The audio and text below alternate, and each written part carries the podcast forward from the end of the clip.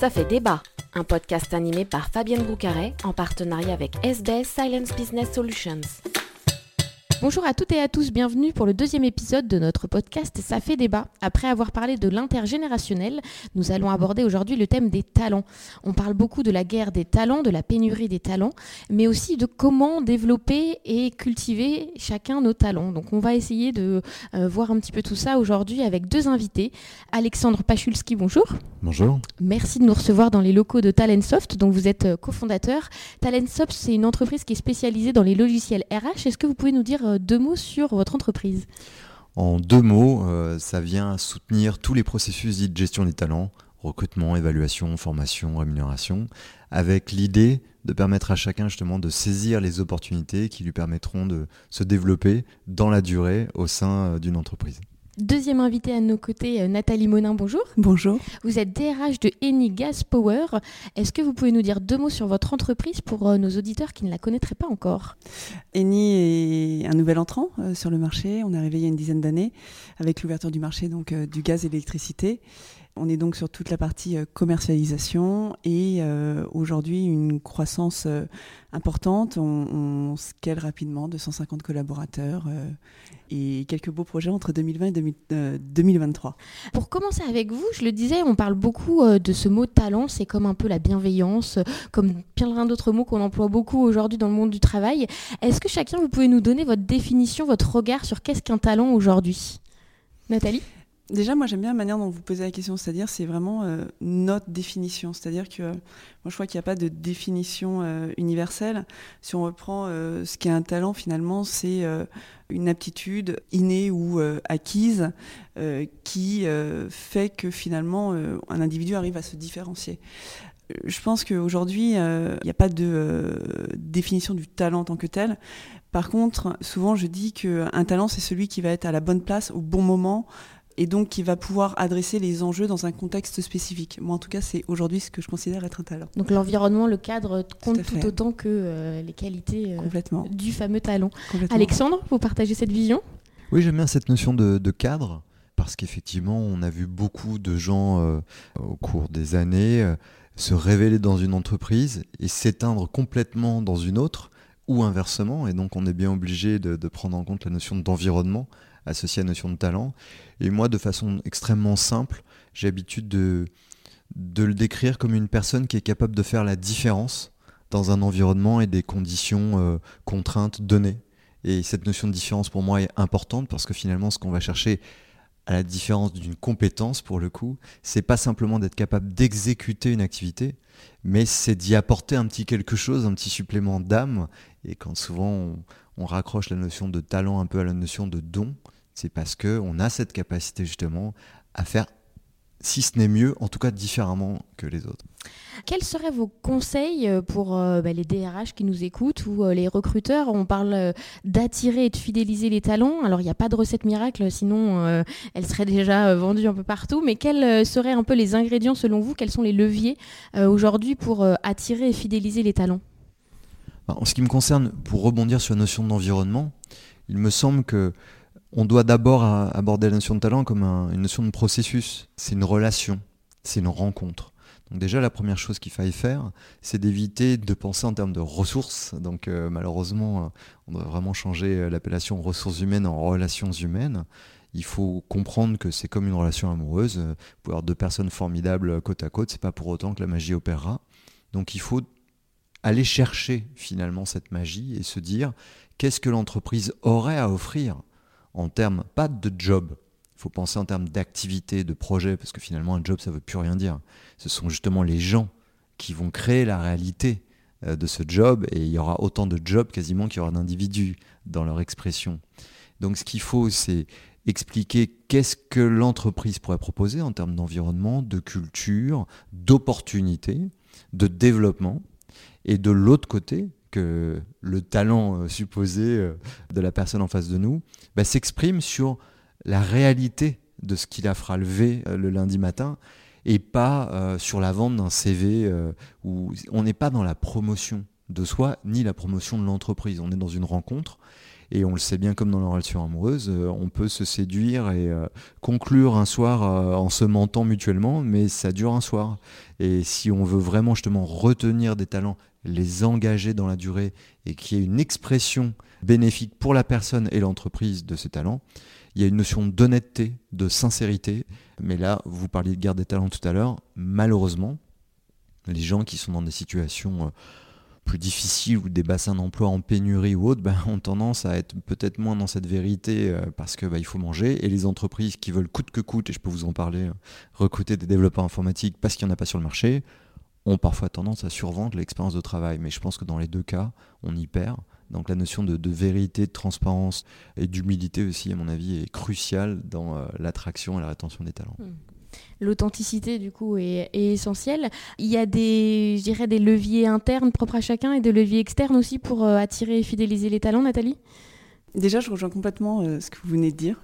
Attirer euh, un talent, c'est de plus en plus, en fait, je crois, remettre le projet d'entreprise au centre et finalement chercher ce matching entre est-ce que entre ce que recherche un candidat, futur collaborateur et finalement ce que vous avez à offrir, mais à un moment il y a une rencontre ou pas. Et peu importe finalement qu'elle se fasse ou pas, l'essentiel étant en effet que l'on se dise que ça a du sens finalement de bosser ou pas ensemble. Parce qu'à un moment, si on, si on décide de, s'engager, qu'on n'y prend pas de plaisir et qu'à un moment on se rend compte que finalement il y a une forme de désalignement, bah, ça marche pas. Sur Mayapi Job, on parle beaucoup de qualité de vie au travail. Est-ce que l'environnement de travail, le cadre de travail est quelque chose dont on vous parle de plus en plus en, entretien par exemple? Euh, c'est intéressant parce que là, vous parlez euh, finalement de la phase plutôt euh, de recrutement et d'onboarding. moi, celle qui me semble importante à, analyser, c'est la phase d'outboarding finalement.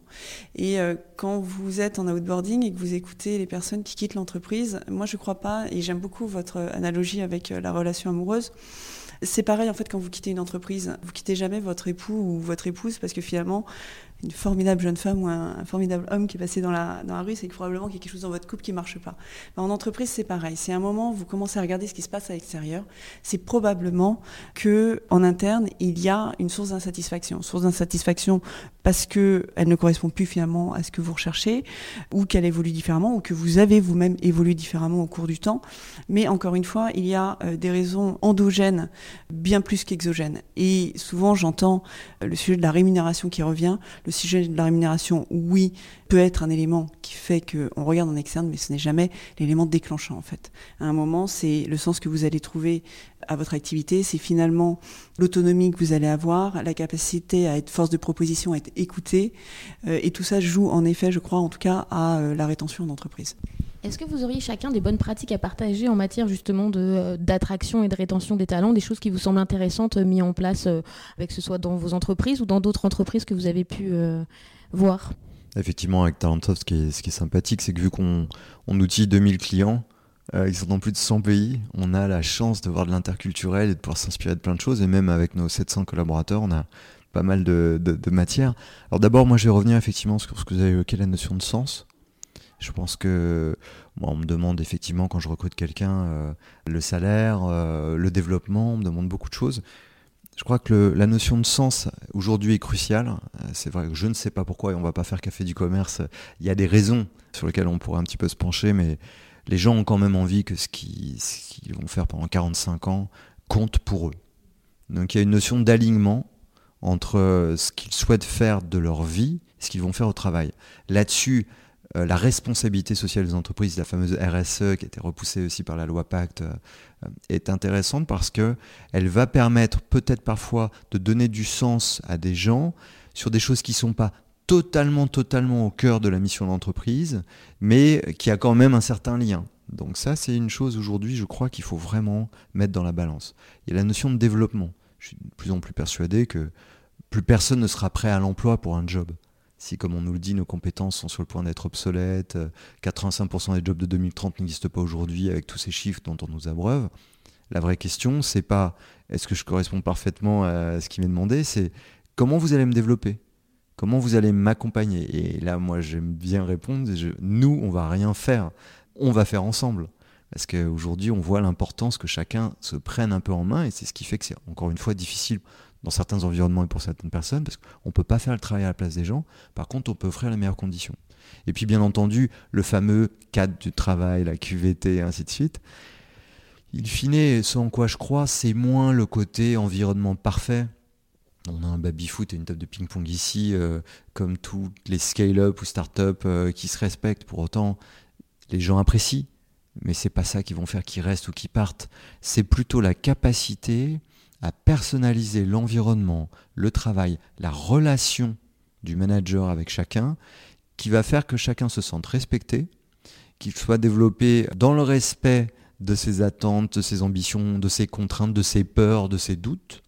Et donc, euh, je dirais, est-ce qu'on a la possibilité de vraiment personnaliser la relation au travail tout en poussant une culture d'entreprise forte? C'est ce qui fait que c'est extrêmement difficile pour les managers aujourd'hui. Il faut individualiser la relation sans tomber dans l'individualisme. Pour autant qu'il y ait une âme d'équipe, qu'il y ait un collectif, puisque ce qui fait qu'une entreprise performe, à la fin, c'est le fait que la magie opère dans les équipes ou non. Donc tout ça, évidemment, quand vous l'offrez, je reviens sur ce que vous disiez par rapport au fait euh, aux séparations ou au outboarding, voilà, quand vous offrez tout ça, je ne crois pas une seconde à une génération qui serait insensible à ça et qui aurait décidé tous les 18 mois ou 3 ans de bouger. Ça n'est pas vrai. J'ai des contre-exemples par dizaines chez Talentsoft de gens. Bah, tant qu'on s'occupe d'eux, qu'on les respecte et qu'on ait une, attention sincère vis-à-vis d'eux, peu importe le nombre des années pour le coup. Oui, les fameux millennials, ce ne serait pas tant vapeur que ça. Je, n'y crois pas du tout. Je crois simplement que c'est pas les millennials qui sont plus ou moins. C'est juste que quand vous êtes sur une planète euh, qui brûle, comme disait euh, Feu Jacques Chirac, il est sûr que la notion de carrière à 45 ans a un peu moins de sens. Donc du coup, on est toutes et tous à se demander, euh, encore une fois, qu'est-ce que je vais faire demain et qu'est-ce qui a du sens pour moi. Et dans ce contexte-là, eh ben, il y a des impacts au travail, mais c'est plutôt pour moi un phénomène sociétal qu'un phénomène générationnel. Vous partagez, euh, Nathalie, sur les différences entre les générations? Est-ce que vous en voyez, vous, bah, au sein de votre entreprise? Moi, je partage complètement. C'est-à-dire que, encore une fois, c'est moins une question de génération que euh, finalement de prise de conscience et d'évolution des mentalités, quelles que soient les générations. Aujourd'hui, on a, euh, on a conscience que globalement 80%, 85% des métiers qui existent aujourd'hui n'existeront plus en 2030. Il y a une espèce de euh, d'urgence en fait qui se crée à rester finalement dans le game et comment on continue à acquérir de nouvelles compétences dans un temps business qui s'est ultra accéléré. Et je pense que le sujet, il est pas génération euh, Y, Z, millennials. Le sujet, il est plus que sont des questions aujourd'hui qui sont dans l'esprit de tout à chacun et comment tout à chacun, justement, continue à travailler au sens large sur son employabilité. Mmh. Et justement, Alexandre, vous avez créé un livre qui s'appelle Unique et si la clé du monde de demain, c'était nous. Quels seraient vos, conseils ou les pistes qu'on peut chacun mettre en place euh, On parlait tout à l'heure qu'il y a la responsabilité dans l'entreprise, de, des RH, de nous faire grandir, mais on a aussi tous chacun bah, notre propre euh, responsabilité et rôle à jouer. Quelles seraient les premières pistes bah, pour euh, cultiver nos, talents et, nos compétences aujourd'hui et demain? Deux, trois idées comme ça, effectivement, qui sont un peu développées davantage dans le livre je parle pas mal à des lycéens aussi, c'est intéressant, hein, parce qu'ils sont en pleine période d'orientation et de questionnement. Déjà, la première, c'est un peu moins penser en termes de qu'est-ce que je vais faire, mais plutôt qu'est-ce que je vais être. Puisque finalement, euh, on ne connaît pas un métier avant de l'avoir occupé. Donc on peut se faire plein d'idées sur euh, moi je veux faire ci, moi je veux faire ça. Mais en réalité, on n'a aucune idée de ce que ce sera vraiment. Alors que ce qui est intéressant, c'est de se dire, derrière ce métier-là, qu'est-ce qu'il représente pour moi? Qu'est-ce que j'imagine que je vais euh, être quand je vais l'occuper? Quel comportement je vais mobiliser? Quelles seront les valeurs que j'ai envie de mettre en avant?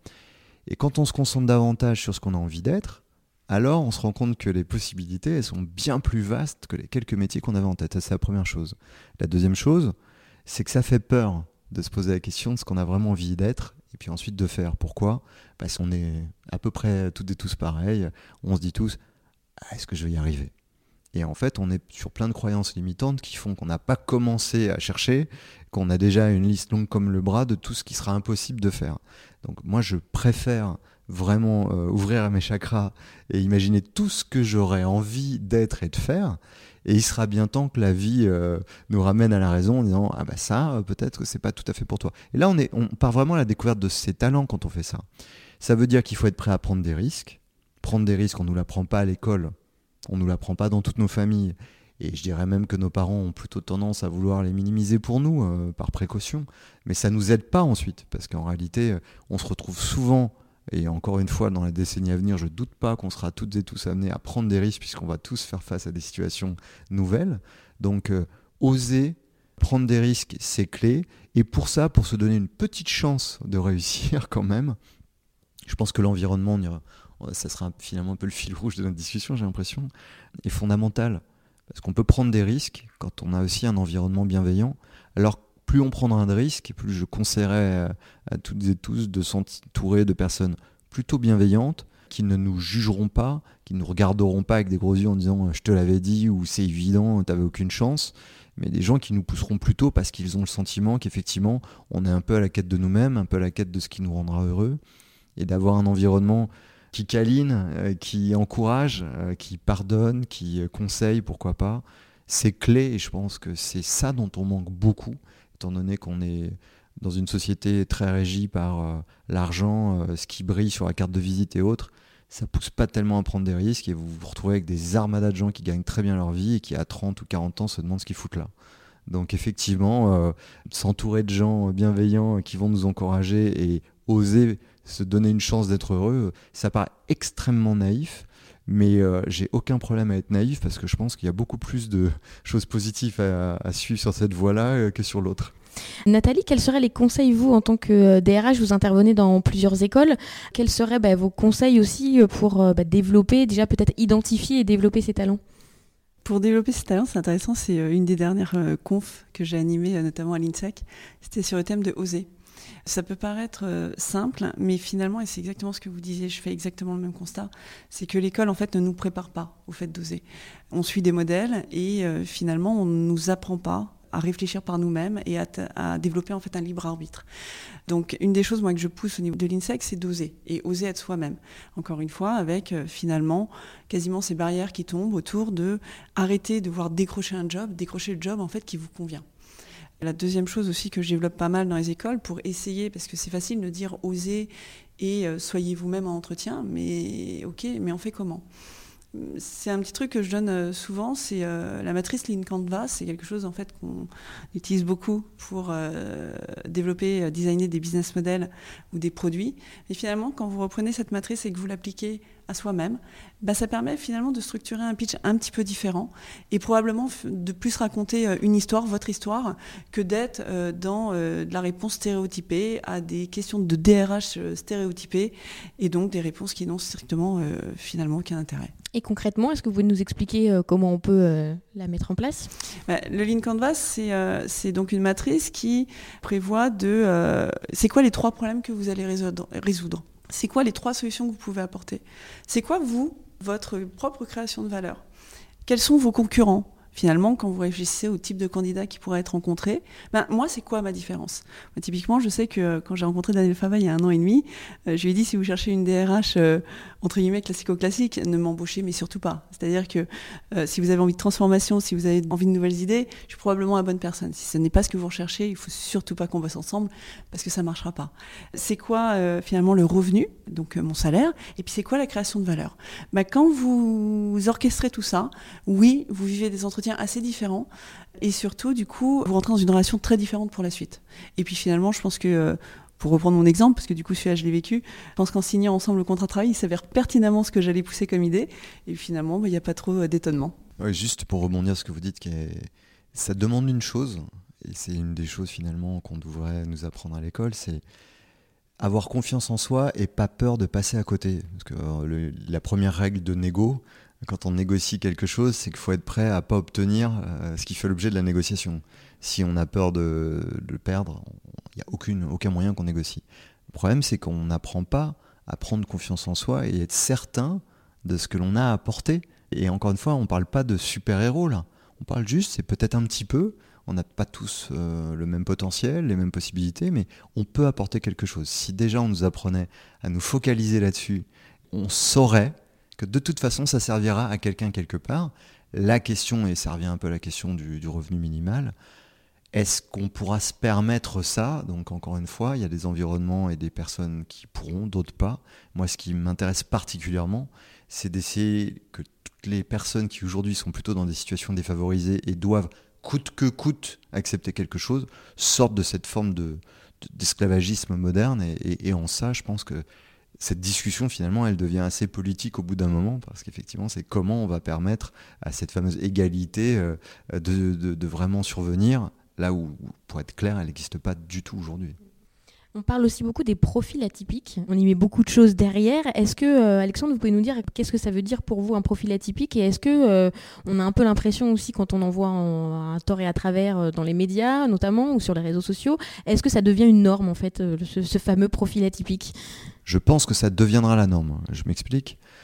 D'abord, atypique, effectivement, ça quand on écoute un petit peu la télé ou autre, ça veut tout et rien dire. Atypique, ça veut simplement dire qui n'a pas été préparé au challenge, au projet, au job pour lequel la personne candidate un instant T. Alors effectivement, un profil atypique, bah, c'est quelqu'un qui à un moment donné vient sur un job de, responsable commercial alors que euh, était pâtissier. Voilà, je suis dans un extrême. Le point intéressant, c'est pour ça qu'à mon avis, c'est pas un phénomène de mode.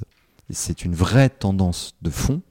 C'est qu'encore une fois, à cause de la transformation digitale, de l'apparition des technologies exponentielles comme l'intelligence artificielle, la robotique, la blockchain, les façons de travailler, les façons de vivre sont en train de changer, de nouveaux métiers apparaissent, de nouvelles compétences doivent être développées.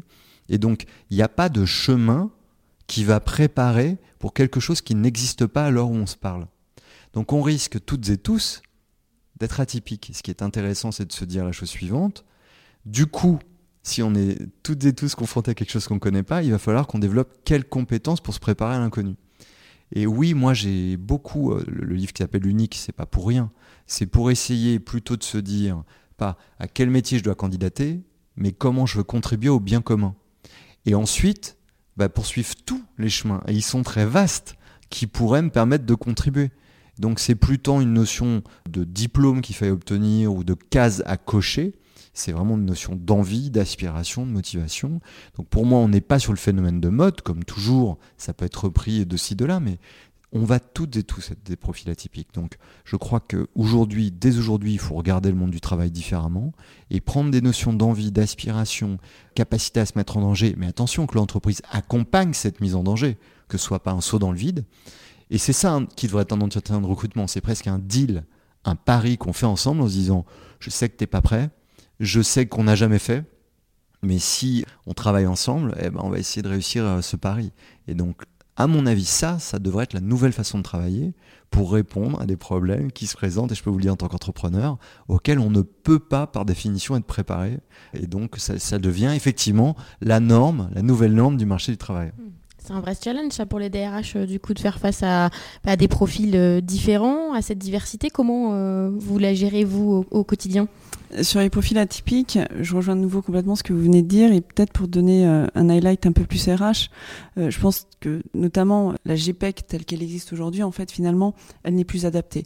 Pourquoi? Parce que finalement, on essaie de gérer des compétences en n'ayant pas en fait la même temporalité que le business. Vous avez aujourd'hui un time to market qui s'est réduit de 18 à 24 mois à 3 ou 4 mois pour lancer des produits et vous continuez à vouloir gérer la compétence à 3, 4 ans, alors même, encore une fois, et vous l'avez dit, et je suis complètement alignée, on ne sait pas finalement quels seront les métiers qui existeront demain. Donc en fait, tout ça, c'est un non-sens, et c'est un non-sens qui nécessite, et c'est d'ailleurs là un modèle qu'on commence à travailler, pour être très honnête, je ne sais pas du tout sur quoi il va atterrir, mais en tout cas, on, est, on essaie de développer chez Nigaz Power une notion de GPEC agile, c'est-à-dire être beaucoup plus corrélé au temps business et finalement beaucoup plus capitalisé sur les assets des collaborateurs, parce que ça aussi, je crois que les entreprises aiment beaucoup développer justement les axes de développement et, et pour sûr, il faut le faire. Mais néanmoins, finalement, on oublie souvent que euh, au-delà des axes de développement, il y a des assets forts. Et finalement, à un moment, capitaliser dessus pour permettre de créer des ponts avec d'autres métiers, de la mobilité, etc. Probablement qu'il y a vraiment des choses à réinventer.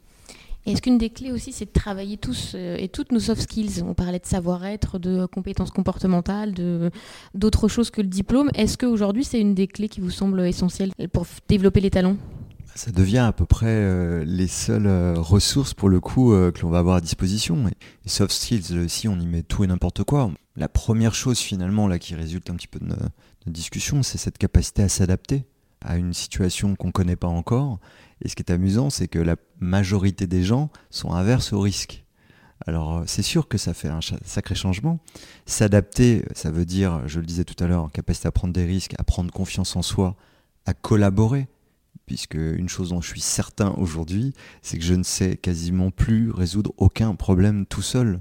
Donc là où avant, et là aussi on a été euh, quelque part mal éduqué, puisqu'il fallait bien répondre aux professeurs, il fallait bien répondre euh, lors des interrogations.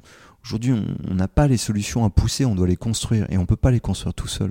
Donc cette capacité à collaborer et à faire travailler les gens, bah, pour un manager, il vaut mieux promouvoir quelqu'un qui sait faire travailler les gens ensemble et qui sait détecter leurs talents, ce que chacun a envie d'apporter, plutôt que quelqu'un qui a été très bon et très performant dans un domaine, ça ne dit rien de sa capacité à faire travailler des gens ensemble. Donc euh, effectivement, ces soft skills, c'est la clé.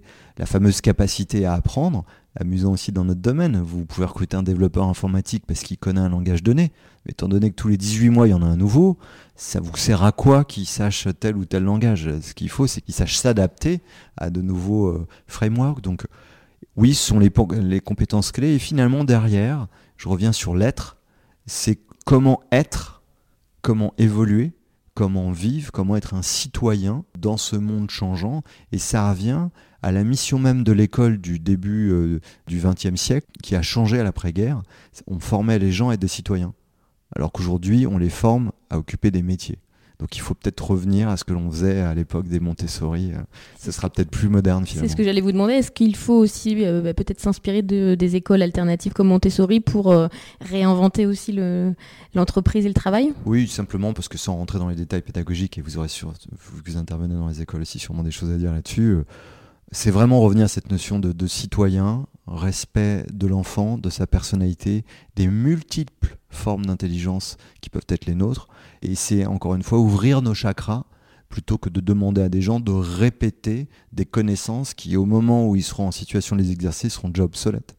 Donc on est vraiment sur cette découverte de, de l'individu et c'est autrement plus intéressant du point de vue humain d'ailleurs que d'être euh, de bons perroquets. Euh, pour finir, dernière question, je voulais vous demander, on peut aller voir bah, vos profils LinkedIn à chacun qui donne une idée un petit peu de vos parcours, euh, de vos postes. Moi, je voulais voir un petit peu, enfin vous demander quel serait votre talent caché ou le talent qu'on ne peut pas s'apercevoir en, ne voyant que votre fiche, par exemple, sur LinkedIn. Est-ce qu'il y a un, talent dont vous voudriez nous parler à vous, à chacun? Je pense que si on revient à la définition, ce qui pourrait, entre guillemets, faire un peu ma différence, c'est probablement d'avoir euh, développé une certaine confiance en moi et peut-être estime de moi qui me permet d'être moi-même. C'est-à-dire que euh, souvent, et je le dis dans mon rôle de DRH, je ne cherche pas à satisfaire, je ne cherche pas à plaire, euh, je cherche pour le coup à mettre en œuvre une politique RH qui fasse du sens d'un point de vue stratégique, business, enjeu humain, avec l'ensemble des contraintes. Et finalement, en étant drivé par une volonté d'être plutôt juste au quotidien. Voilà. Et en tout cas, aussi probablement de vouloir innover. Donc je ne sais pas si c'est un talent, j'en sais rien. En, tout, cas, c'est une singularité. En, tout cas, je m'amuse. C'est toujours difficile parce que là aussi, on, a vite l'air prétentieux quand on fait part de ses talents. On a été élevé un petit peu comme ça. Mais je dirais que, étant donné que j'aime vraiment être en contact avec les gens et que je suis à côté de ça amoureux de cinéma, de littérature et de toutes les histoires euh, qu'ils véhiculent, parfois j'ai l'impression que j'arrive à, à, voir euh, ou à, entrevoir l'histoire que quelqu'un pourrait raconter, alors même que cette personne n'en a aucune idée, et d'aider euh, quelqu'un finalement à découvrir l'histoire qu'elle pourrait se compter et compter aux autres, et lui donner, euh, entre guillemets, l'envie, la force ou la confiance de le faire. Voilà, c'est peut-être une chose que j'ai réussi à faire euh, deux, trois fois dans ma carrière. Et c'est déjà bien. Merci à tous les deux. Merci à très bientôt.